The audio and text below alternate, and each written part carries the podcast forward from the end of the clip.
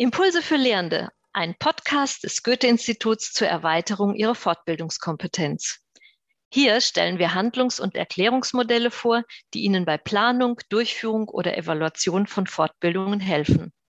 In jeder Folge spreche ich mit einer Expertin, einem Experten über ein Modell und seine Bedeutung im Fortbildungskontext. Ich bin Renate Kühlkuhn, Selbstfortbildnerin und beim Goethe-Institut zuständig für Qualitätsentwicklung im Bereich der Lehrkräftefortbildung. Im Fokus dieser Podcast-Folge steht ein weiteres Modell, das Kommunikationsquadrat. Mit meiner Gesprächspartnerin Anna Fuchs möchte ich darüber sprechen, wie dieses Kommunikationsquadrat uns dabei hilft, kultursensibel zu kommunizieren. Anna Fuchs ist Diplompsychologin, Coach, Beraterin und Kommunikationstrainerin. Sie lebt mit ihrer Familie in Barcelona und hat persönlich selbst viel Erfahrung mit Inter- und Transkulturalität, die sicherlich in dein Buch transkulturelle Herausforderungen meistern eingeflossen ist, das ja im Frühling 2022 veröffentlicht wurde und in dem es um kultursensible Kommunikation geht. Ja, das stimmt. Hallo Renate. Hallo Anna. Ja, schön, dass wir darüber sprechen können. Ich möchte dich, obwohl das wahrscheinlich viele unserer Zuhörerinnen und Zuhörer kennen, dennoch bitten, dieses Kommunikationsquadrat nochmal darzustellen. Ja, gerne. Das Kommunikationsquadrat von Professor Schuss von Thun besagt, dass wir immer, also wenn immer wir kommunizieren, auf vier Ebenen gleichzeitig kommunizieren. Das wird als Quadrat dargestellt. Wir kommunizieren immer Inhalte. Also Zahlen, Daten, Fakten, das ist die blaue Seite und im kulturübergreifenden Kontakt ist es eine Seite, die von bestimmten Gruppen, Kollektiven äh, gern benutzt wird. Stereotype Ingenieure, aber auch die Deutschen. Und wir kommen gleich noch dazu, was das mit den Deutschen auf sich hat. Das bedeutet auch, dass Menschen, wenn immer sie kommunizieren, ja mit einer Absicht kommunizieren. Also neben der Sachseite haben wir auch eine Appellseite. Was möchte ich, dass mein Gegenüber denkt, tut, fühlt, handelt oder eben nicht? Und äh, wie Appelle nun kommuniziert werden, auch das ist kulturübergreifend sehr unterschiedlich. In manchen Kulturen dürfen die sehr, sehr direkt ausgedrückt werden und in anderen müssen Appelle aus der Luft gelesen werden. Da wird eher sowas gesagt wie kühl heute, oder? Und dann erwarte ich, dass du aufstehst, um das Fenster zu schließen. Neben der Informationsseite oder der Sachseite und der Appellseite haben wir immer auch eine Beziehungsseite. Wenn immer wir kommunizieren, sagen wir auch etwas darüber aus, wie wir zueinander stehen und was ich von dir denke. Also letztendlich ist es eine Du-Botschaft und eine Wir-Botschaft. Du bist klug, doof, gleichwertig und wir stehen so zueinander, dass ich das kommentieren darf kein Mensch von uns oder die meisten von uns reden wahrscheinlich nicht auf die gleiche Art und Weise mit ihrer Führungskraft wie mit KollegInnen oder Schülerinnen. Äh, auch wie diese Beziehungsseite gestaltet wird, ist kulturell sehr unterschiedlich. Also zum Beispiel gibt es hier in Spanien eine sehr große Lob- und Komplimentkultur. Es gibt, der erste Kontakt ist fast immer schöne Ohrringe, tolle Kinder, super Job. Und es wird dann erwartet, dass es die reziprok äh, zurückgegeben werden. Also wie wir Beziehungen pflegen, auch das ist ja unterschiedlich, wie diese Seite gewichtet wird. Und schlussendlich gibt es im Kommunikationsmodell auch noch eine Selbstkundgabeseite. Wenn immer wir kommunizieren, geben wir viel darüber weg oder raus, wer wir sind und wie wir uns gerade fühlen. In manchen Kulturen muss dieser stark kaschiert werden. Also gerade asiatische Kulturen, da wird oft versucht, möglichst wenig von mir selbst preiszugeben. In vielen Kulturen wird es auch als egoistisch, fast kindlich erlebt, wenn Menschen zu viel von sich sprechen, von sich preisgeben. Und dann wird auch zum Teil die Körpersprache versucht zu kaschieren. Also ein sehr spannendes Modell mit den vier Seiten Informationsebene, Appellebene, Beziehungsebene und Selbstkundgabe äh, was auch für den kulturübergreifenden Kontakt viel Potenzial hat, um Kommunikation zu analysieren. Kulturübergreifender Kontakt, was genau meinst du damit? Ja, das ist eine große Frage. Für mich, also Kulturen sind für mich deutlich mehr als Nationalkulturen. Jede Gruppe schafft eine bestimmte Art und Weise, die Welt zu sehen und sich durch die Welt zu bewegen. Und diese Denkweise, diese Werte, die sich dann in Normen äußern, werden an die Mitglieder weitergegeben. Kultur ist ja ganz schwer zu greifen. Ne? Einerseits haben wir alle eine Idee davon und meine Erklärung dazu ist ein bisschen da, wo sie sich zu Hause fühlen, da, wo sie fast schlafwandlerisch oder ihr äh, wisst, ob man mit Stäbchen ist oder nicht, wer wie wen begrüßt oder nicht. Das sind die Kulturen, in denen wir zu Hause sind. Das heißt, äh, wir Menschen werden alle von ganz vielen Kulturen geprägt. Eine davon ist die Nationalkultur, aber eben auch Berufskultur, Generationskultur, Genderkultur und vieles mehr. Hm. Und was ist im Unterschied oder parallel dazu transkulturell? Okay. Im Unterschied oder als Ergänzung zu interkulturell, wenn man das so sagen kann? Ja, ich beschäftige mich ja nur mit der Frage, wie wir kultursensibel kommunizieren können oder wie wir wertschätzen mit Menschen aus, mit anderem Hintergrund kommunizieren können. Und ich glaube, da ist ein ganz wichtiger erster Schritt, sich über unser Kulturverständnis klar zu werden. Äh, ich fange mal an mit der interkulturellen Kommunikation. Die interkulturelle Kommunikation ist eine, eine, eine, Fachrichtung, die in der Zeit des Kalten Kriegs in Nordamerika entstanden ist oder in den USA entstanden ist. Und ein schönes Bild dafür ist der Eisberg. Es geht letztendlich darum, Kulturen vergleichbar zu machen und zu sagen, so sind die Spanier und die sind ganz anders als die Deutschen. Und warum sieht das aus wie ein Eisberg? Weil Kulturen dann verstanden werden als nach innen sehr homogen, so sind alle Deutschen, und nach außen stark abgegrenzt, ganz anders als die Spanier. Das kann manchmal hilfreich sein. Diese Sichtweise wird aber von der Wissenschaft ganz, ganz, ganz stark kritisiert, fast nicht mehr angewandt, weil wir es einfach nicht nachweisen können. Äh, Kulturen, Nationalkulturen sind halt keine Eisberge. Und da kommt die Transkulturalität ins Spiel.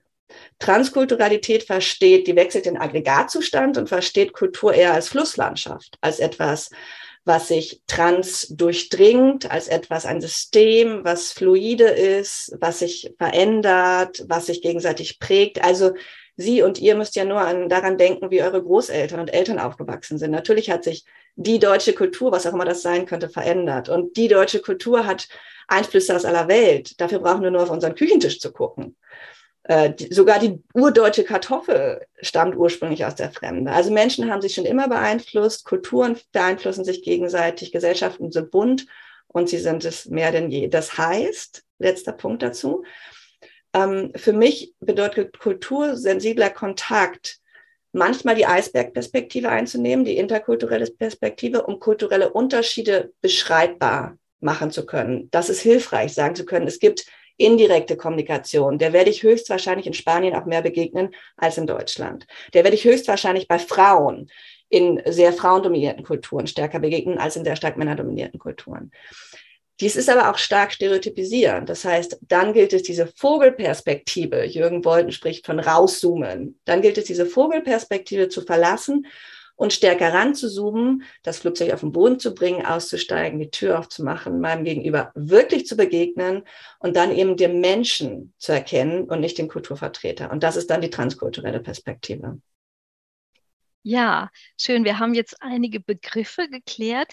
Ich würde gern das jetzt zusammenbringen. Also diese Transkulturalität oder wie du dann, äh, wie du es nennst, kultursensibles Sprechen oder Kommunizieren mit dem Kommunikationsquadrat. Wie ist das nun hilfreich in Kommunikationssituationen?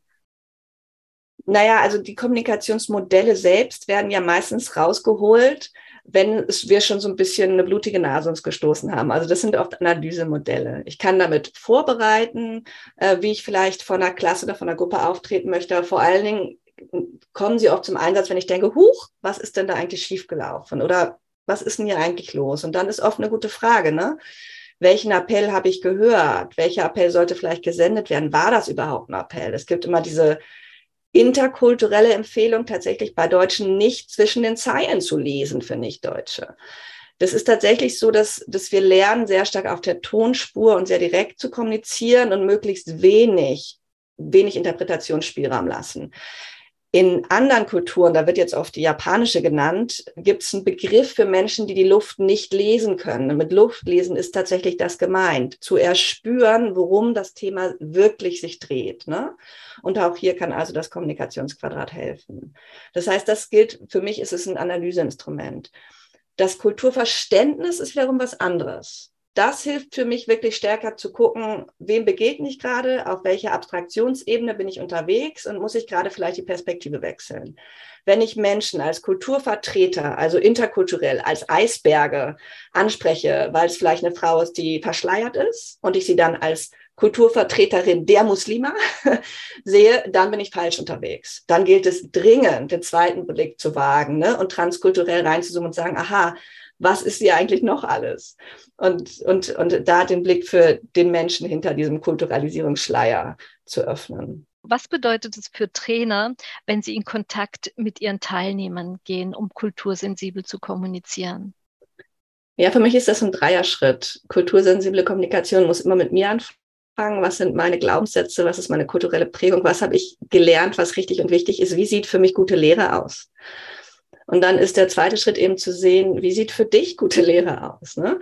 Also Menschen so zu behandeln, wie ich es gerne möchte, ist ein guter erster Schritt, aber korrekter wäre es eigentlich, Menschen so zu behandeln, wie sie gern behandelt werden möchten. Und da ist eben auch die Frage Aktion, Reaktion, wie kann ich meine Teilnehmenden einfach erreichen? Was brauchen die? Und das kann kulturell tatsächlich ganz unterschiedlich sein. Ich habe bei meinen französischen Studierenden zum Beispiel ganz viel erlebt, dass sie einen viel stärker teacher-oriented Approach gewöhnt sind, also viel mehr auch wirklich Frontalunterricht von mir erwartet haben. Und dann kommt es im dritten Schritt zum Wir, dann ist das ja trotzdem ein Aushandlungsprozess. Äh, weder muss ich mich an euch anpassen, noch müsst ihr euch an mich anpassen, sondern wir alle stricken tagtäglich in unserer Drittkultur mit und dann gemeinsam entscheiden, wie können wir hier gut kultursensibel miteinander umgehen, indem, ne, dass ich mich noch wohlfühle, dass ihr abgeholt werdet und dass es zu euch passt. Ähm, und, und dass wir zu dritt hier oder zu vielen hier etwas Neues kreieren und unsere eigene Trainingsklassenkultur dann damit auch schaffen. Wie siehst du das, dass ähm, Fortbildnerinnen in ihren Gruppen das Verbindende, also das, was transkulturell gedacht ist, äh, fördern können? Also ein ganz wichtiger Punkt für mich aus der Transkulturalität, aus dieser Sichtweise, ist die Multikollektivität, also das Wissen darum, dass wir eben nicht von einer Kultur beeinflusst werden, sondern von ganz vielen. Und jede unserer Kulturen hat einen großen Einfluss auf unser Selbstkonzept, auf unser Verhalten. Also wieso sollte es relevanter für meine Identität, für mein Verhalten sein, dass ich Deutsche bin, als dass ich Psychologin bin, dass ich Frau bin, dass ich Mutter bin, dass ich Großstädterin bin, dass ich Migrantin bin?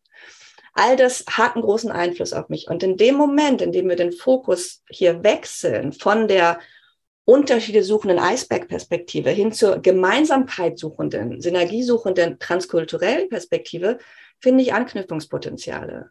Dann kann ich nämlich sagen, wir Frauen, wir Norddeutsche, wir Migrantinnen, wir Sprachverliebte. Und das ist auch was, was ich zum Beispiel mit 16 auf meinen Schüleraustauschen erlebt habe. Ich war in Kanada, ich war in Litauen, ich war in Spanien. Ich habe überall auf der Welt doch letztendlich Menschen getroffen, mit denen ich sehr gut konnte wir haben dann oft andere kulturelle Bezugssysteme geteilt.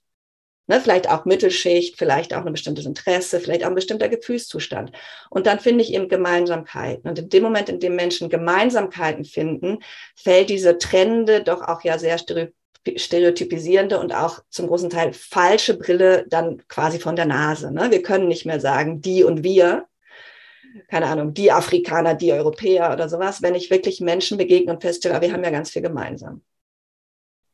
Und das also auch in den Veranstaltungen eben bewusst zu machen durch diverse Aufgaben, die man stellt, die das Gemeinsame hervorheben. Ne? Also ganz praktisch, was man mit Gruppen total gut machen kann, ist einfach, sie aufzufordern, eine Gruppenzugehörigkeit zu nennen. Also ich bin äh, keine Ahnung, Psychologin und dann sollen alle, die das Gleiche machen, aufstehen. Und dann mhm. kannst du nämlich sehen, ne, oder ich mag Musik oder so. Und dann mhm. kann man damit wirklich üben. Man kann die auch rumlaufen lassen, wenn es dynamischer werden soll, in so einem Stuhlkreis mit jüngeren äh, Studierenden kann man das machen oder mit Kindern.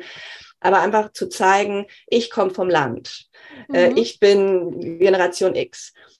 Und dann mhm. können die sich bewegen und da, darüber entsteht dann schon auch Potenzial zum Austausch danach. Ja, guter Hinweis, guter Tipp. Mhm. Gibt es denn auch deiner Ansicht nach irgendwelche Fallen oder Fettnäpfchen, in die Fortbildner tappen könnten?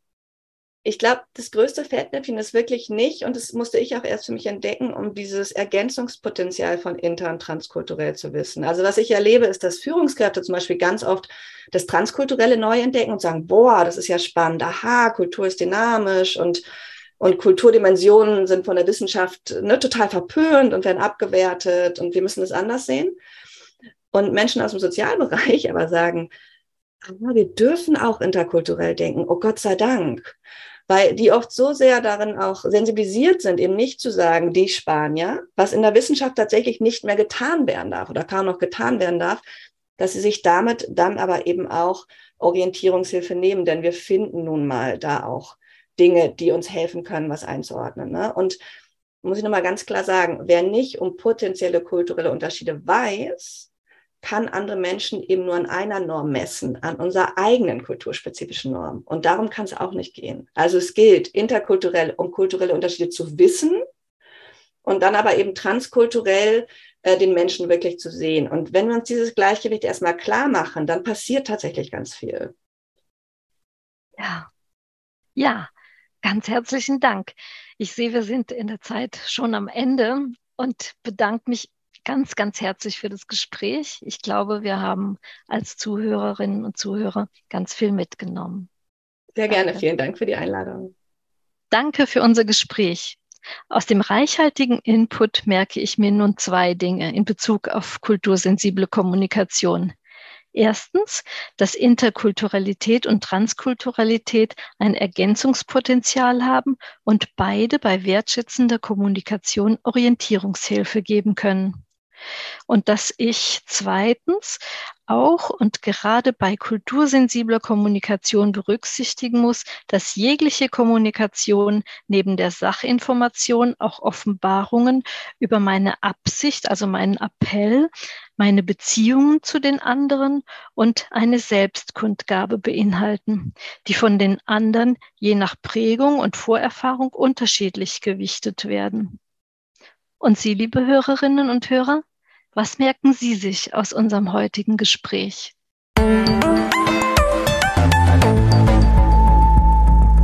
Sie hörten eine Folge der Impulse für Lehrende.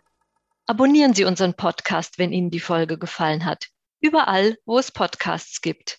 Die visuelle Darstellung dieses Modells sowie weiterführende Informationen zum heutigen Thema und zu unserem Podcast finden Sie auf der Webseite goethe.de slash podcast minus Impulse. Dort gibt es auch die Möglichkeit, Kommentare und Anregungen zu hinterlegen. Wir freuen uns darauf.